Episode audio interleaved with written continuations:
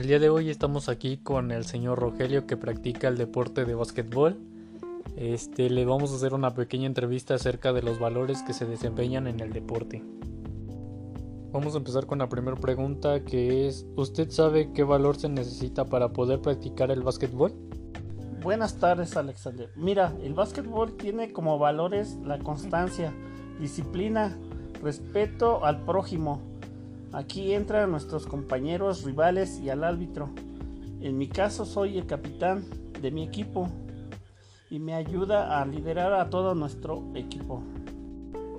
La siguiente pregunta es, ¿usted considera que los factores fuera de la cancha pueden influir en el desempeño del básquetbol?